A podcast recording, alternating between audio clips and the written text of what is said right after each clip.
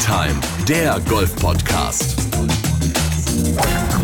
Mit Jens Zelinski, Florian Fritsch und Bernd Ritthammer. Hallöchen zusammen, herzlich willkommen zu einer neuen Folge Tea Time, der Golf-Podcast. Man muss festhalten, es war eine verdammt langweilige Woche im internationalen Golfsport.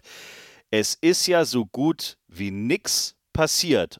Oder die Herren Florian Fritsch und äh, Bernd Ritthammer. Wie geht's euch eigentlich? Einen wunderschönen guten Abend zusammen. Und ähm, ich meine, bis auf, dass ich, ähm, habe ich überhaupt diese Wochenende irgendetwas golftechnisch gemacht? ja, ich, ich habe mal, hab mal einen Pitchschlag demonstriert auf der Anlage, aber ansonsten hast du recht, ich habe nichts mitbekommen. Nichts gewesen. Also irgendjemand, der Golf gespielt hat, irgendeine neue Serie in den Medien, die man schauen ja. müsste, nichts. Oder doch? Ja gut, wir haben natürlich, wir, wir haben mit Absicht wieder extrem tief gestapelt. Es war natürlich eine unglaublich spannende Woche. Also aus deutscher Sicht haben wir einen Rekord nach dem nächsten wieder gebrochen. Wir waren wieder im internationalen Vergleich, vor allen Dingen auf der DP World Tour, unglaublich typisch deutsch, ganz schlecht unterwegs. Darüber sprechen wir gleich auch. Aber fangen wir mal an mit dieser neuen tollen Netflix-Serie Full Swing. Wir haben viel Post bekommen vom äh, bewährten Tea Time-Publikum. Viele haben es angeguckt, viele haben es abgefeiert. Wir hatten ja auch eine kleine Umfrage in unserem Instagram-Kanal. Da waren, glaube ich, 99,9 Prozent äußerst positiv äh, unterwegs, sagten, das ist geil, hinter die Kulissen gucken bei der PGA Tour und auch bei der Lift Tour so ein bisschen. Ähm, einige Spieler wurden dort begleitet. Ich weiß gar nicht, wie lange. Ähm, mehrere Wochen, mehrere Monate. Acht oder neun Folgen ist das Ding stark. Äh, in unserem Fall haben Bernd und ich uns das Ding reingezogen. Wie, wie fällt dein Fazit aus, Bernd? Wie fandst du es?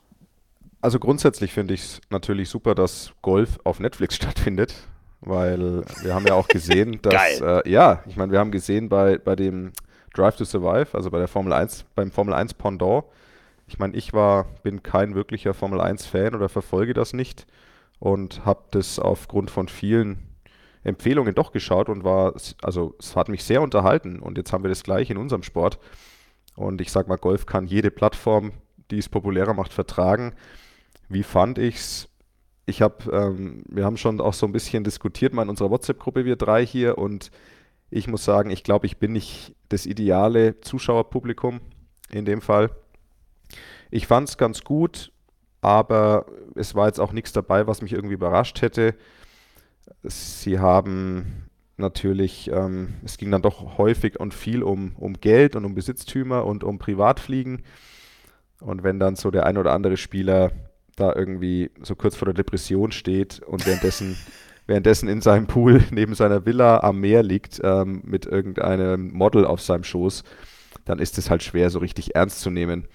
Aber es waren auf jeden Fall coole Sachen dabei. Äh, wir haben gerade schon drüber geredet, dass ähm, eine Folge geht zum Beispiel hier um Joel Damon. Großartiger und, Typ, den kannte ich äh, vorher gar nicht. Guter Typ, ja doch, doch, ja. schon. Äh, aber das ist halt einer von denen, die halt sogar, das ist halt so gar kein Alpha-Tier. Also ganz im Gegenteil, das ist eher so ein Omega-Tier. Und, äh, und, und das, das, ist dann, das fand ich dann schon auch einfach sehr interessant, dass du halt sagst, du hast da diesen Spieler, der hat viel Talent und hat aber halt überhaupt kein Winners-Mindset. Also deswegen ist es ja eher erstaunlich, wie, dass er überhaupt da spielt. Da merkt man erstmal, wie gut er ist, weil normalerweise ist ja das, die Art des Mindsets spielt eine entscheidende Rolle dafür, wie weit du kommen kannst in dem Sport. Ja. Und äh, das, war, das, war, das war ganz schick, fand ich. Und es ging auch mal, es gab eine Folge über die gegenüber Rookies. Ähm, und also das ist jetzt nicht nur so über die, die üblichen Verdächtigen und nur ähm, Money, Money, Money, aber ja, ein Großteil. Und deswegen, also ich glaube ich glaub schon, dass es gut ankommt insgesamt. Jetzt bei mir persönlich, ich sehe das immer dann doch sehr, sehr schnell nüchtern und sachlich, aber da bin ich vielleicht einfach viel zu langweilig. Ja, also mir ging es ähnlich.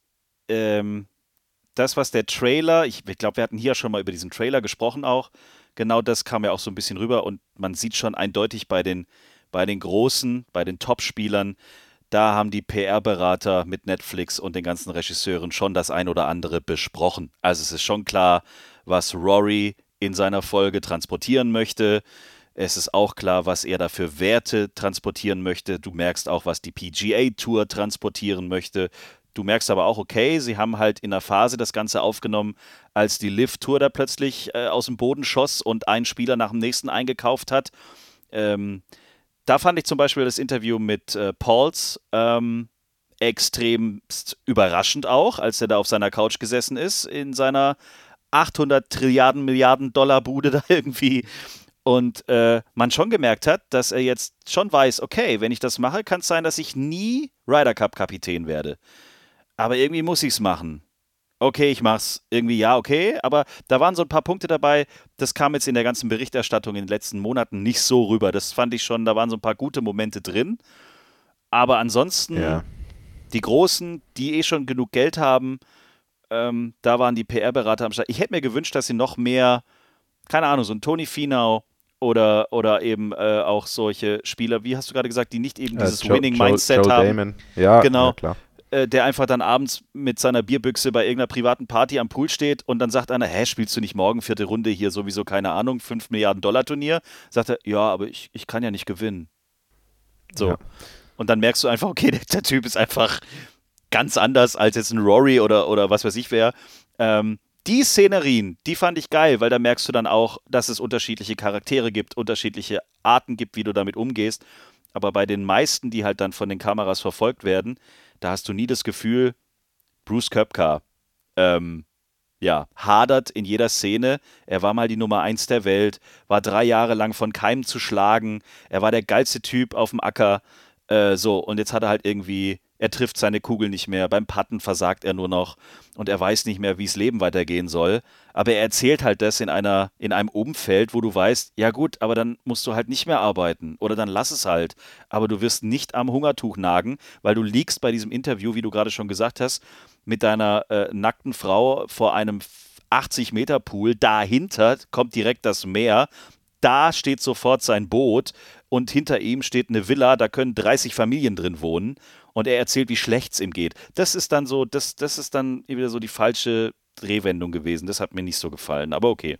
Also ich meine, das ist schon klar, dass es bei so einer Sportdoku oder bei solchen Sachen natürlich immer, ich meine, die erfolgreichsten Spieler, die, die die Leute auch sehen wollen, haben natürlich viel Geld. Ja. Ist ja, deswegen ist es immer ja. so. Aber ich fand jetzt zum Beispiel bei dem, ähm, was, wenn ich jetzt wieder diesen Vergleich mit der Formel 1 äh, nehmen darf mit dieser Show, ich meine, klar, da geht es ja auch, ich meine, da ist ja noch viel mehr Geld involviert. Ähm, aber da war, ich sag mal, eine gewisse Dramatik aufgrund der, der Fahrer, weil du halt sagst, du hast halt immer nur zwei Plätze pro Team. Und wenn die halt nicht performen, dann sind sie halt wirklich raus. Und dann kann es ja echt passieren, dass du überhaupt nicht mehr weißt, was du machen sollst. Aber ich meine, vor allem, genau, vor allem diese Brooks Köpker-Folge war halt, ja, also ich glaube auch gar nicht, dass er sich da groß verstellt hat. Und ich bin mir auch sicher, dass er deprimiert ist. Ja, ja. Das, das, das war, das, war, das war ja schon kurz vor der Depression und das kann ja. ich mir auch vorstellen. Aber, aber so dieses, ja, äh, wir wissen alle, ich meine, die hätten tausend Optionen ähm, weiterhin. Und ich meine, auch die Folge mit Polter fand ich, also ich fand ihn schon relativ offen. Ich bin jetzt nicht sein größter Fan, aber ja, am Ende war es dann doch, ich meine, da war dann doch irgendwie so die Quintessenz. Also, erst, also die eine Szene ist, sie fliegen irgendwie zu acht aus Amerika zu ihrem Haus nach England im Privatjet. Und die nächste Familie, Szene ja. ist, und die nächste Szene ist halt dann, naja, ich muss halt das machen, was das Beste für meine Familie ist und deswegen gehe ich jetzt auf die Lift-Tour. Ja. Ähm, das ist ja eh so das. Ich meine, das hat DJ auch gesagt. Ich meine, natürlich, äh, weniger arbeiten, mehr Geld. Das ist schon verständlich. Aber man vergisst halt nicht, man vergisst halt immer, dass diese Leute auch viele andere Optionen hätten. Ich meine, DJ müsste auch nicht mehr so viele Turniere spielen auf der PGA Tour und spielt halt weniger. Das geht ja auch. Ah. Also deswegen, das sind so, ja, also wie erwartet, wir haben ja vorher ein bisschen drüber diskutiert auch schon. Ich finde insgesamt ist es schon ganz gut gelungen, aber ich glaube, ich persönlich bin sicherlich nicht das Publikum, das es anspricht, weil ich halt irgendwie, ja, da immer sofort so ein bisschen kritisch hinter die Kulissen schaue. Aber ich glaube, für den normalen, äh, den, den normalen Golffan oder so, oder auch vielleicht für Leute, die quer einsteigen, ist das bestimmt unterhaltsam. Ja, definitiv. Also wer es noch nicht angeguckt hat, guckt es euch an auf Netflix Full Swing. Eure Meinung könnt ihr gerne uns jederzeit dann auch nochmal schreiben. Es ist auf jeden Fall schön, dass der schönste Sport der Welt nun auch eine eigene Doku auf Netflix bekommen hat. Es gab auch eine traurige Nachricht. Äh, John Paramore ist äh, verstorben in der letzten Woche. Das war kurz dann auf allen Medien, also da war es dann auch völlig wurscht, wer wo spielt, ob Liv, PGA Tour oder DP World Tour oder Challenge Tour.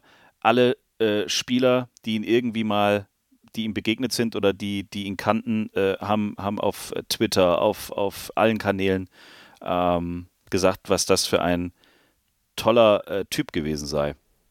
Ja, also er hat ja gefühlt schon jedem Spieler auf der Welt schon mal irgendwann mal einen Free Drop verweigert. Und, genau, ja. Achso, ja. Und einen Strafschlag.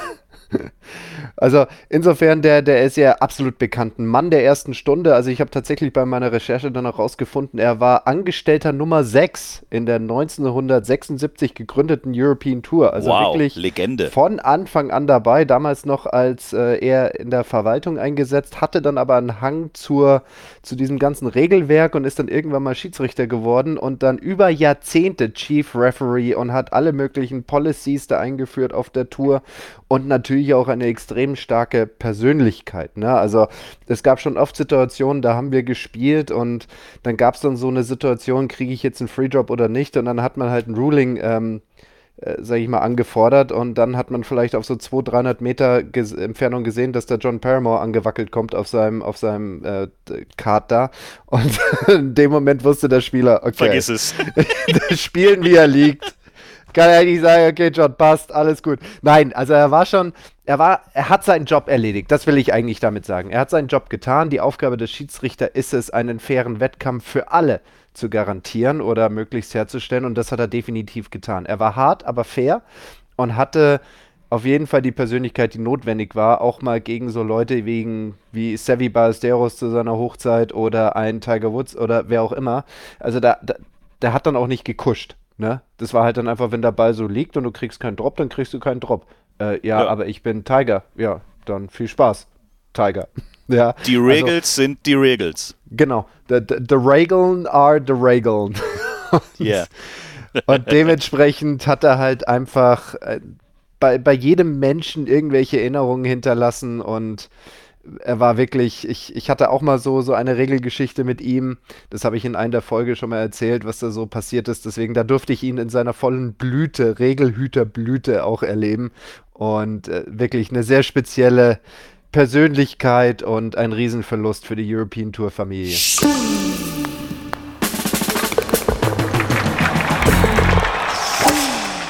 Äh, kommen wir zum äh, aktuellen Geschäft auf der DP World Tour. Wenn wir uns die aktuellen Leaderboards angucken, stellen wir mal wieder fest, die deutsche Fahne. Wo war das? Ja, was ist wieder los mit den deutschen Golffreunde? Was ist denn da los? Wann kommt denn da endlich mal Nachwuchs? Wann kommt denn da endlich mal, wann, wann passiert denn endlich nichts. mal wieder was? Da seit, kommt nichts. Seit Bernhard Langer und Martin Keimer ist in dieser Golfwelt aus deutscher Sicht einfach nur noch Käse. Es ist doch Wie haben wir denn, wie haben wir oder nee, da, dadurch, dass wir ja jetzt nicht erfolgreich waren, muss, es, muss man es ja jetzt umdrehen. Jetzt ist, sind es, jetzt ist es ja nicht wir, sondern wie haben denn die Deutschen diese Woche versagt? Ja. Erzähl doch äh, mal, Jens. Äh, leider hat es wieder nicht zum Sieg gereicht. Was? Ich, ich verstehe es nicht. Unglaublich.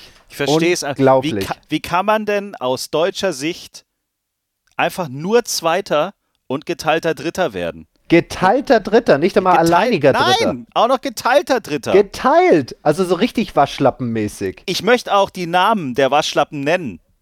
Okay, hören wir auf damit. Das ist blöd. Nein, wir müssen, wir müssen richtig feiern. In Bangkok haben die Jungs wieder mal richtig, richtig top abgeliefert.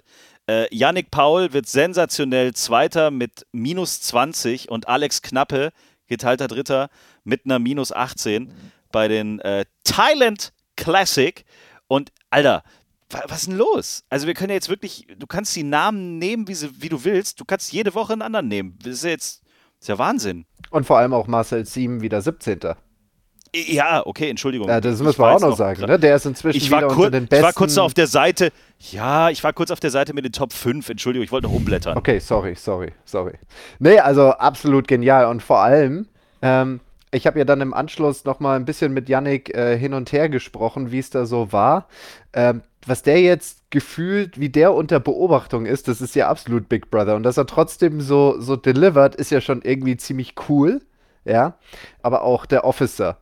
Also, der Officer ist ja jetzt schon echt lange dabei und es freut mich jetzt wirklich, dass er ähm, bei, mit seiner ganzen Arbeit, Arbeit, mit seiner Work Ethic, und er steckt wirklich eine Menge rein, jetzt in der Lage ist, seine Tourkarte höchstwahrscheinlich zu halten. Ja, und aber auch vom Mindset her sollte er jetzt auch so weit sein, dass es eben nicht mehr darum geht, irgendeine Tourkarte zu halten oder den Cut zu schaffen, sondern ich denke mal, dass er so langsam in andere Sphären mental angekommen ist, auch vom Mindset her. Und ja, da, da schnuppert er jetzt dran mit seinem geteilten dritten Platz. Also ich finde es ziemlich cool. Ja, wobei man festhalten muss, und das hören wir jetzt in der Voicemail, die er dir geschickt hat, der liebe Alex Knappe, diese Tourkarte zu halten, das geht ganz schön in den Schädel und das begleitet so einen natürlich schon immer und überall. Ja, klar hat man, habe ich das ähm, im Kopf immer dieses, ja, die Tourkarte halten, weil jetzt bin ich wieder hier auf der ähm, DP World Tour und möchte natürlich auch hier bleiben und ja, jetzt zum Beispiel die ersten drei Turniere dieses Jahr, drei Cups verpasst, da macht man sich dann schon Gedanken. Geht es dann zurück auf die Challenge Tour? Also das ist ja, es ist mit den Gedanken ist es verrückt und manchmal denkt man auch ans Aufhören, obwohl das halt einfach keine Option ist. Aber trotzdem ist es halt manchmal so hart und manchmal hat man so harte Tage, dass man ja krass zweifelt. Und auf jeden Fall ist dieses ähm, im Kopf dann, auch wenn man spielt, dass man ja so viele Punkte sammelt wie möglich. Meine Einstellung ist irgendwie, dass ich ähm, versuche, wenn ich zum Beispiel einen Cut schaffe, ähm, so viele Schläge wie möglich zu sparen. Äh, das sind dann halt mehr Punkte und auch wenn es ein ganz, ganz blödiger, blöder Tag ist, es läuft überhaupt nicht, dann versuche ich immer noch irgendwie die Putt zu lochen oder einen Chip einzulochen oder was weiß ich, oder einen Chip nah dran zu legen, das Fairway zu treffen, damit ich irgendwie ja ein bisschen mehr Punkte sammle, auch wenn es dann nur wenige sind. Und jetzt äh, ist es natürlich sehr gut, so ein Ergebnis einzufahren, weil es halt viele Punkte sind und ähm, ja, ist auch natürlich auch äh, Motivation und Selbstvertrauen jetzt damit. Wenn ich um Sieg spiele, denke ich komischerweise nicht so dran. Ich habe dann an der 18 nochmal aufs Leaderboard geschaut, habe gesehen, oh, wenn ich den Putt jetzt hier einloche, dann verdoppeln sich die Punkte. Ja, das ist aber auch irgendwie, das finde ich auch irgendwie das Tolle am, am, am Golfspielen. Wenn man dann genau weiß, was man jetzt, wenn man jetzt diesen Puttloch, was dann passiert, und dafür arbeitet man ja auch dann in so eine Situation zu kommen, am 18. Grün, äh, dass man diese Nerven, diesen Nervenkitzel hat und ja, dann damit gut umzugehen. Und das macht ja eigentlich Spaß. Die Einstellung jetzt über die letzten zehn Jahre, ich wollte immer gewinnen, weil es immer bei jedem Turnier wünsche ich mir zu gewinnen und trainiere darauf hin. Aber ich habe mittlerweile äh, eingesehen, dass es halt manchmal halt nicht läuft und dann äh, muss man das Beste daraus machen wenn ich dann weiß, jetzt zum Beispiel auch heute, der Torbjörn, der war dann so weit weg, ähm, habe ich schon auf den ersten Löchern gemerkt, das wird heute schwer. Also wenn ich jetzt nicht mal langsam hier so sieben Birdies auf dem Front Nine spiele, dann äh, bin ich gar nicht in Contention auf dem Back Nine. Ja, und dann habe ich noch einen Bogie, Doppelbogie gemacht. Äh, aber dann habe ich auch gesagt, ja gut, jetzt versuche ich mal einen Birdie zu machen, dann bin ich nur noch ein über, das ist schon mal besser. Und dann wurden es sechs in Folge ähm, hat dann natürlich geholfen. Und äh, ja, so hat sich das entwickelt über die letzten Jahre und äh, ja, ein bisschen professioneller geworden. Der Officer ist eine absolute Legende. Lass ich das mal kurz rekapitulieren. Ja, also dann ähm, habe ich gewusst, ich will minus sieben spielen und dann kam Bogi Doppelbogi und dann habe ich mir gesagt, Mensch, so langsam bräuchte ich mal einen Birdie und dann waren halt auf einmal sechs da. Ja, so läuft's. Jetzt weiß ich, was ich bei jedem, bei jedem blöden Turnier bis dato falsch gedacht habe. Aber sag mal, Bernd, der Officer eine absolute Emotionskanone wie eh und je, oder? Also die Stimmlage, also er hat sich jetzt nicht so angehört, als wäre er gerade Dritter geworden. Du weißt ja nicht, äh, wie viel er schon vielleicht getrunken hat ja, zu dem Zeitpunkt. Aber es, freu, es freut mich tatsächlich, äh, ich höre mir immer gern sowas an, wenn es der Officer sagt, weil, wie, wie drücke ich das jetzt aus?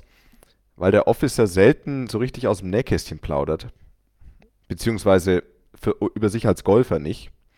So, wenn du abseits bist, äh, übers Privatleben schon, aber so als Golfer, da ist er immer sehr verschlossen und ist extrem in seinem eigenen Ding drin. Und das ist eigentlich sehr schön zu hören, äh, dass da einfach nicht nur ein Roboter spielt, sondern auch ein Mensch. und ähm, er, er sagt es ja genau richtig. Also er hat, er hat, finde ich, einwandfrei, vielleicht ein bisschen ähm, ausführlich erzählt, durch welche Gefühlswelt man da so schreitet auf so einer Runde und in so einer Saison. Und ja, dieses Thema Tourkarte halten ist, ähm, ist immer, vor allem wenn man gerade aufgestiegen ist, wie er jetzt ja auch wieder, und das war jetzt auch nicht sein erstes Mal, dass er aufgestiegen ist, das ist einfach ein Thema, auch wenn man es nicht, nicht haben will. Und ich meine, der hat die ersten drei Cuts ja verpasst, hat er, glaube ich, erzählt, ne? Aber setzt es da schon wirklich ein? Also das wollte ich fragen, weil er hat ja gesagt, ich habe jetzt drei Cuts in Folge oder die ersten drei Turniere den Cut nicht geschafft und dann war ich schon wieder an dem Punkt, oh shit, ich kann die Tourkarte wahrscheinlich nicht halten oder ja. die ist in Gefahr oder wie auch immer. Fängt es so früh ja, also man, schon an? Ich sag mal so, das ist vielleicht was, was man, was einen belastet, vor allem wenn man wieder Alex ja auch jetzt schon das ein paar Jahre macht. Und ich kenne das ja von mir auch sehr, sehr gut, dass du einfach weißt, die Saison, du hast zwar irgendwo, du spielst irgendwo, ich sag mal, 25 Turniere ist so ein grober Schnitt, den, die, den viele spielen.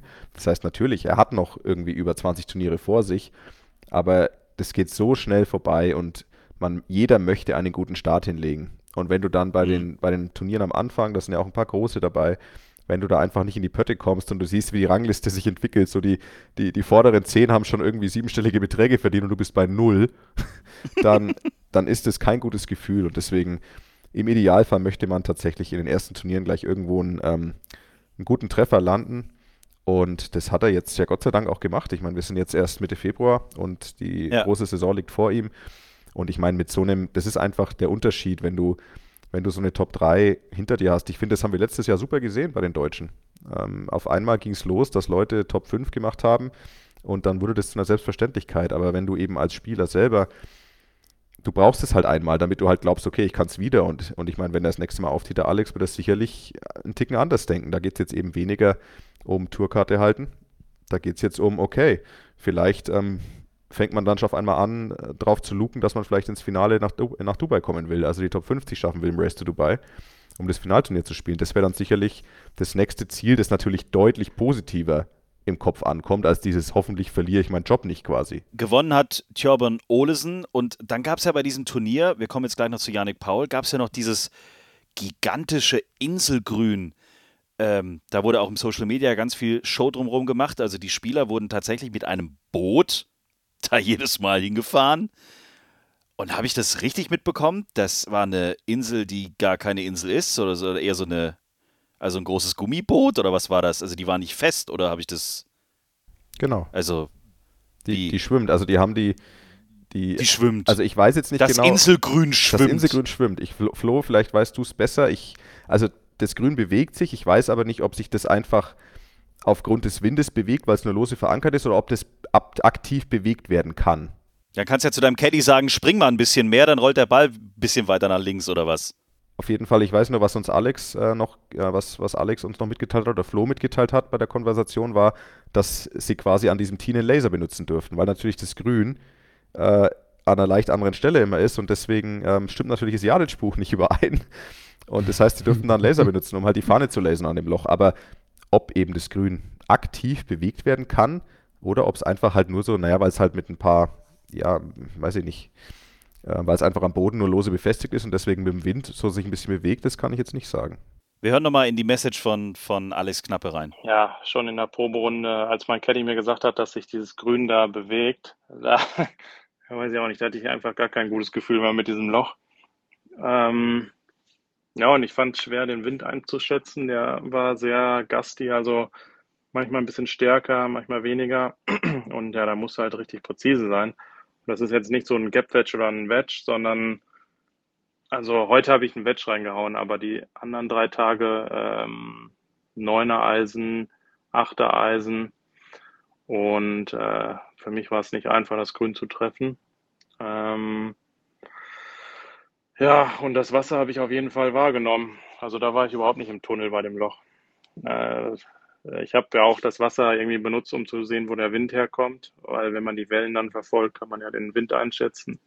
Und ja, dann siehst du schon das Wasser und dann muss ich erstmal auf dieses Grün da äh, fokussieren. Es ist eigentlich recht groß, aber wenn du den leicht verziehst, ist er halt nicht auf dem Grün. Also so groß ist dann auch wieder nicht. Es gibt, also Sawgrass äh, empfinde ich irgendwie als größer. Also ich meine, ich kenne das auch, dass sich so ein Inselgrün mal bewegen kann. Das hatte ich bei dem einen oder anderen Mansday in Johannisthal. Da lag es aber eher ah. so an den vielen Bieren vor, vor, vor dem ersten Abschlag. äh, Witz. Jetzt nochmal. Also, das ist doch dann nicht, also, vielleicht stelle ich es mir auch ein bisschen zu. Ist cool, oder? Ja, klar, es ist cool. Jetzt stellen wir, also jetzt, ähm, drei Spieler spielen zusammen und gehen jetzt darüber. Der eine Flight hat drei Caddies, die gerne essen. Und der andere Flight hat drei Caddies, die einfach eine, die ungern die einfach essen. so Spargeltarzahne sind. Das heißt, bei dem einen Flight stehen 350 Kilo mehr auf diesem beweglichen Grün und bei dem anderen nicht. Das heißt, müssen die dann gucken.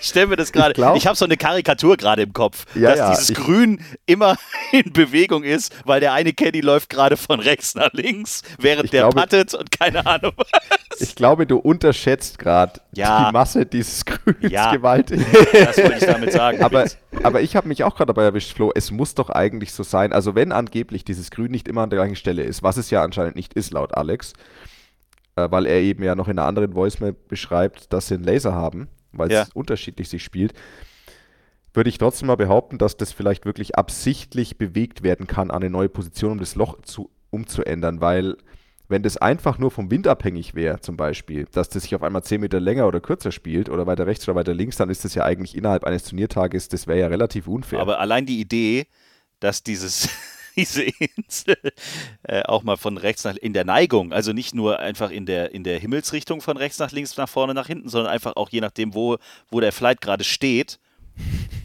ist dann halt der Ball, Ball kommt wieder zurück bloß weil der eine Caddy jetzt von rechts nach links gelaufen ist oder so. Ach, hören wir damit auf. Also noch betterer fände ich ja eher die Vorstellung, du schlägst gerade, ja, der Ball fliegt so ein bisschen so einen Meter innerhalb der Kante aufs Grün zu und dann auf einmal das Grün weg. Wasser.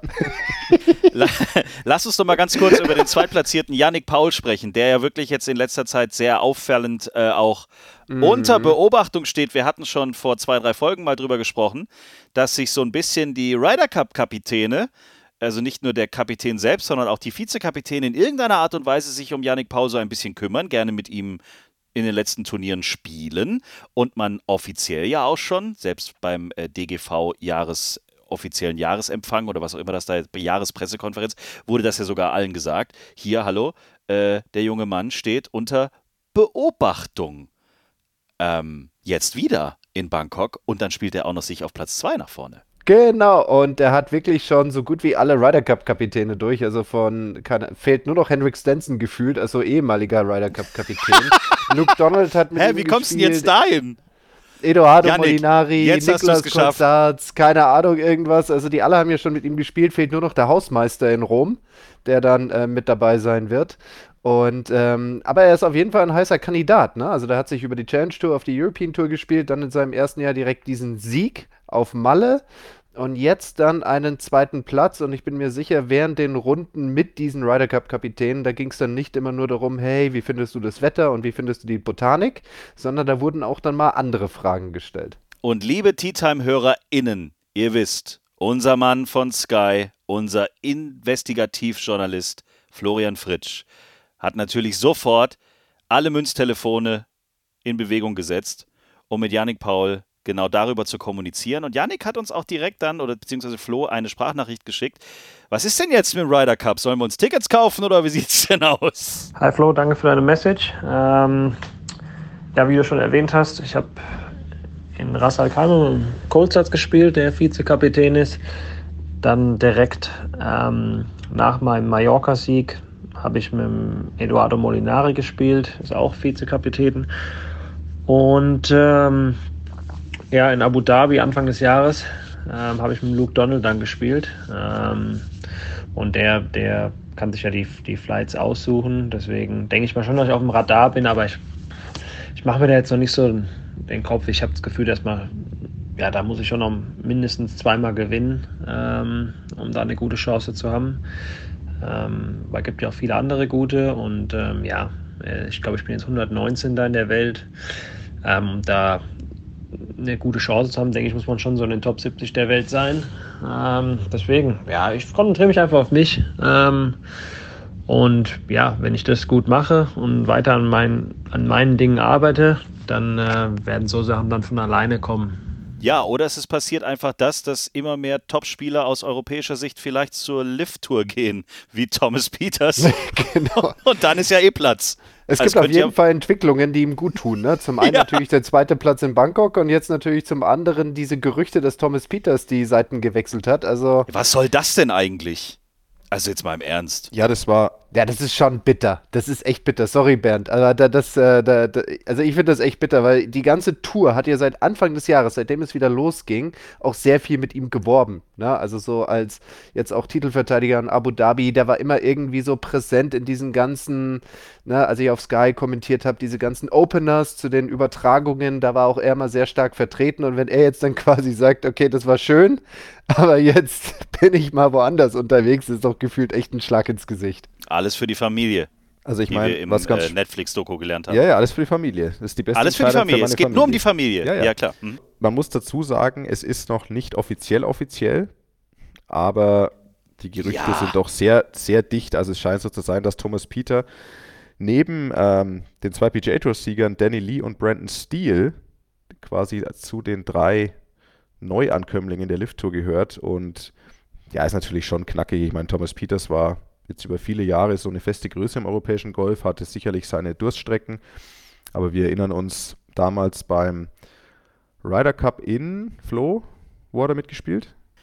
War Paris? Das, nee, nicht der in Medina, der dann der nächste in Amerika nach Medina hat er gespielt, glaube ich. Oh Gott, jetzt hast du mich. Hazeltine. Hazeltine. Hazeltine hat er gespielt und da war er ja sehr erfolgreich, hat mit Rory auch Vierer gespielt damals, das weiß ich noch. Also da hat er sich richtig gut präsentiert und ist ein Wahnsinnsspieler, gar keine Frage. Inzwischen, glaube ich, sechs oder sieben Turniersiege auf der Tour und er wäre jetzt der höchst, der, der am höchsten gerankte Spieler in der Weltrangliste der Lift Tour mit Platz 34. Eine Sache ist noch spannend dabei. Er hat letzte Woche noch getweetet, dass er erwartet hat, eine Einladung zur Genesis zu bekommen in Amerika. Und die ist wohl ausgeblieben als Nummer 34 der Welt, was sehr Ach. ungewöhnlich ist. Und da stellt sich Ach. natürlich die Frage, wurde die Einladung nicht gegeben, weil es da halt, weil da schon bekannt war, was für ein Schritt folgen wird mit der Lift-Tour? Oder hat er sich, war das so ein bisschen oh. das Öl ins, ins Feuer, dass er gesagt hat, so wisst ihr was, ihr könnt mich mal, das Angebot habe ich eh schon seit Monaten auf dem Tisch, jetzt unterschreibe ich es halt und gehe zur Lift-Tour, weil ihr mich jetzt angepisst habt? Ich weiß es nicht, aber das ist schon ein komischer Zufall. Ich würde schon mal gern wissen, was da so hinter den Kulissen passiert. Also, nachdem ich jetzt diese Doku gesehen habe, kann ich mir vorstellen, hier Rory schreibt dann Tiger eine WhatsApp. Ey, ich habe gehört, der Peters, ne? Und dann sagt der Tiger, weil er ist ja Schirmherr oder was von den Genesis-Dingern. Äh, genau, war Organisator. Äh, den, den, den, holen wir mal nicht. Ich will, also, nö, das machen das, wir nicht. Nö, kein Bock auf den Typen. Äh, keine Ahnung, aber so ein bisschen so dieses, ich würde gerne mal so wissen, was so hinter den Kulissen da von den Superspielern, ja, die auch in irgendwelchen äh, Beratungsbeiräten und keine Ahnung was sitzen. Ähm, ich ich meine, ich mein, es so gibt da schon, ja, geht. mich interessiert es auch. Ich meine, es gibt da schon auch so ein paar Dinge. Ich meine, hier der, der Hero Cup, der im Januar stattgefunden hat. Ich meine, da hat er ja auch mitgespielt, Thomas Peters. Und das ist ja, wie wir alle wissen, inoffiziell so eine Art Testrun für den Ryder Cup. Und hm ich meine, es ist halt immer die Frage, wie lang ziehen sich solche Verhandlungen mit jetzt so einem Lift-Beitritt und war da schon irgendwo relativ klar, was passiert. Aber ich frage mich dann schon, manchmal fehlt mir dann schon auch so, weiß ich nicht. Also ich meine, dann hätte er natürlich auch einfach jemand anders spielen lassen können. wenn, er, wenn er gewusst hätte, wenn er, ich meine, wahrscheinlich hat er es noch nicht gewusst damals und vielleicht war da auch noch eine Entscheidung zu Lift zu wechseln sehr, sehr weit weg. Aber es kann auch anders sein, dass es schon irgendwo abzusehen war, dass er den Schritt geht. Und dann könnte man ja auch, zum, man kann ja irgendeinen blöden Vorwand erfinden, dass man sagt, pass mal auf, ich mache einen Platz für jemanden, der wirklich Ryder Cup spielen kann. Und nicht mich, aber das ist jetzt auch eine Meinung, die vielleicht naja. ein bisschen weit hergeholt ist, ja. Aber da aber. ist Henrik Stenson ja auch das beste Beispiel dafür, dass ja, du dich auf klar. solche Sachen nicht verlassen kannst. Also. Ja, absolut, aber das ist einfach schon irgendwie traurig, dass sich das häuft. Tea Time. Der Golf-Podcast. Gibt es eigentlich einen Hammergag diese Woche? Ja, Oh, schön, ich freue mich. Ich, Gibt es den? Ich, ich habe einen, der wurde mir ungefähr parallel fünfmal gleichzeitig zugeschickt. Oha. Weil natürlich okay. die Leute, die mir Hammergags schicken, haben ja auch gemeinsame Quellen. Ah, richtig. Und ähm, die Quellen sind mir inzwischen auch bekannt und der ist äh, sehr schön. Wollt ihr ihn hören? Oh ja, bitte. Ich, ich oh ja, bitte. Mir auch, ich wünsche mir auch, dass ihr endlich mal wieder begeistert seid. Ja. Wie heißt ein Lama, das auf Margarine ausrutscht und vor eine Glocke knallt? Oh, wow, das ist Wie schon... heißt ein Lama, das auf einer Margarine ausrutscht und vor einer Glocke landet? Rama Lama Ding Dong. So schaut's aus. Lama ja. Lama Ding Dong. ja. Schön. Oh, Rama Gott. Ding Dong. Ach ja, Gott, ach Gott, ach Gott. Wir haben gleich noch, Hansi hilft, vorher müssen wir noch über, da gab es auch ganz viel Post, den Tampon-Gate sprechen. Das Tampon-Gate. Wir sprechen sehr, sehr kurz drüber, bitte. Ja, also das Tampon-Gate, okay. Das amerikanische Rahmen. Fernsehen hat es übertragen.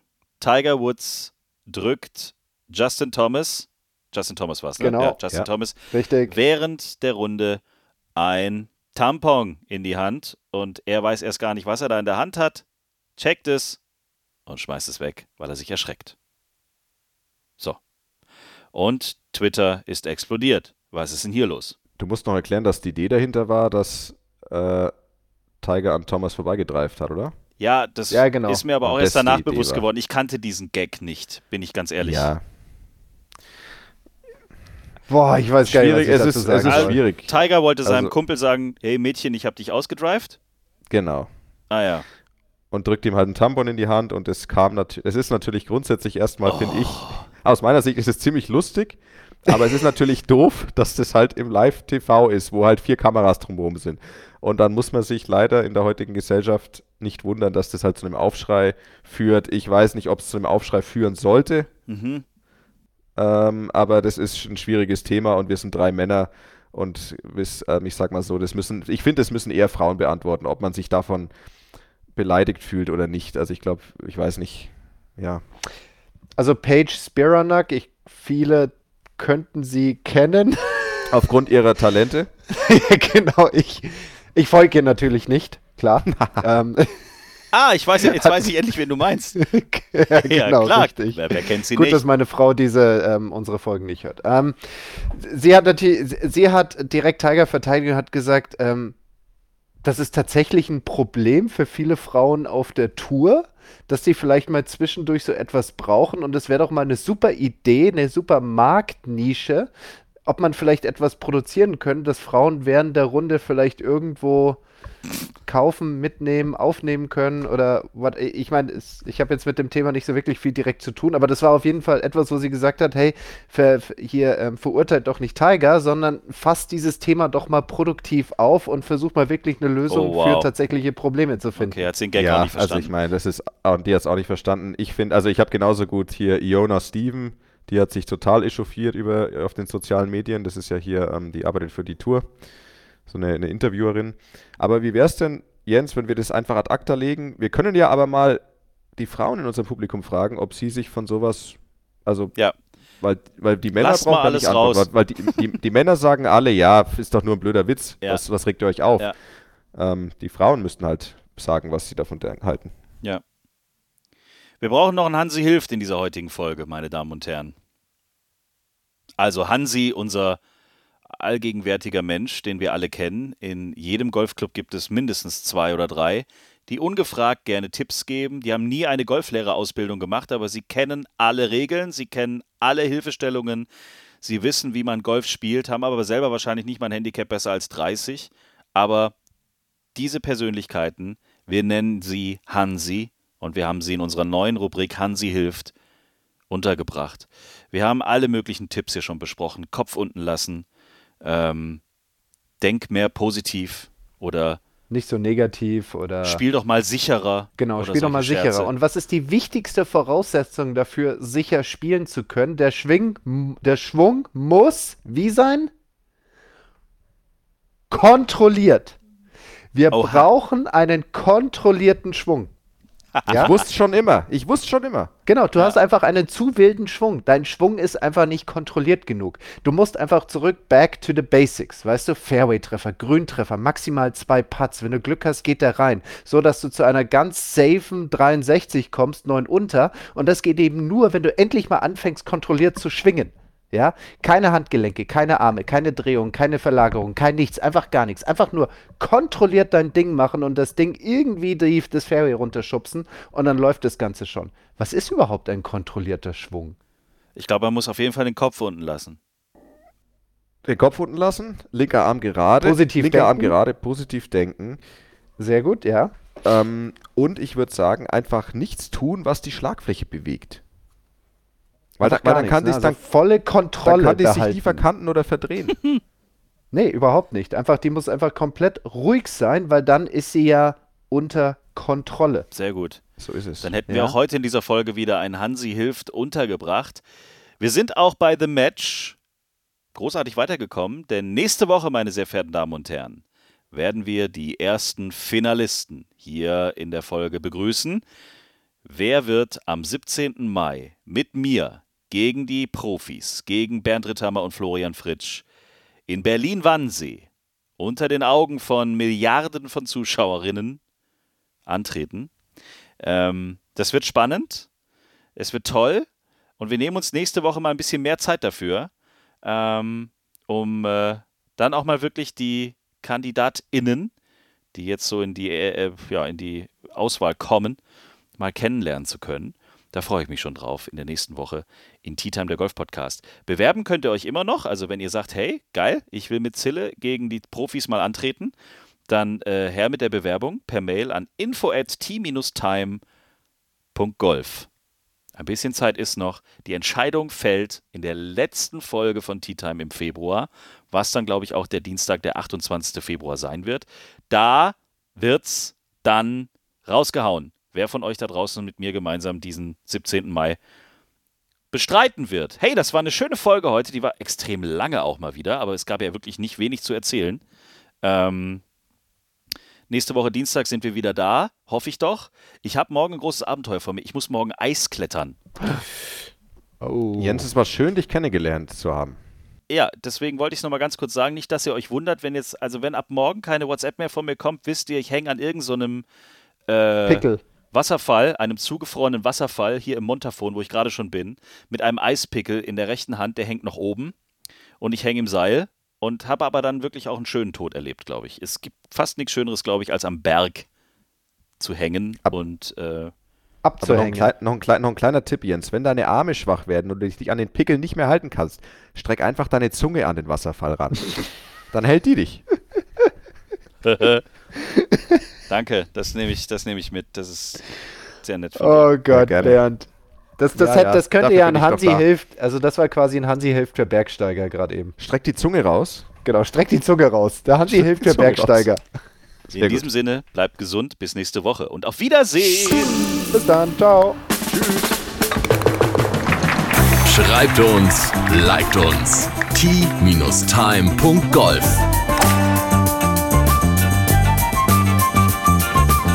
Tea Time, der Golf-Podcast. Auch auf Facebook und Instagram. Tea Time. Tea Time ist eine Produktion von Pot Ever. Infos und noch mehr spannende Podcasts gibt's auf potever.de.